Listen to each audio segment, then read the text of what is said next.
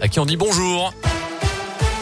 Bonjour Mickaël, bonjour à tous. À la une de l'actualité aujourd'hui, une famille de culos prise en charge par les pompiers hier matin. Deux adultes et trois enfants qui présentaient des symptômes d'intoxication au monoxyde de carbone selon les secours. Des maux de tête et des nausées suite au dysfonctionnement d'une chaudière au fioul. Les victimes ont été hospitalisées par mesure de précaution.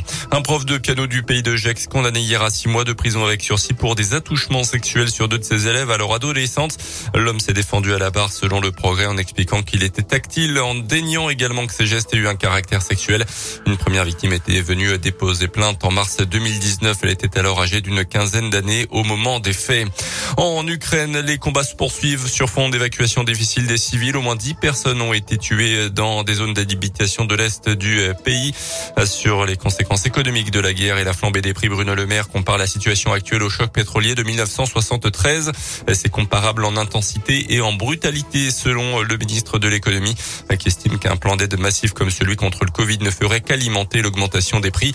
Si vous voulez aider les réfugiés ukrainiens en France, une plateforme a été lancée hier pour tous les particuliers, logements, aide linguistique, alimentaire, administrative. Des particuliers qui peuvent se signaler sur le site Je m'engage pour l'Ukraine. La Ligue des champions de foot avec la qualification hier du Bayern Munich et de Liverpool pour les quarts de finale. Ce soir, le choc Real Madrid de PSG. Et puis en basket également, la défaite de la Gelbourg hier à Equinox 77-88 contre les Espagnols de Valence. La Gel reste huitième de son groupe et jouera en championnat ce week-end sur le parquet, de Paris Basket.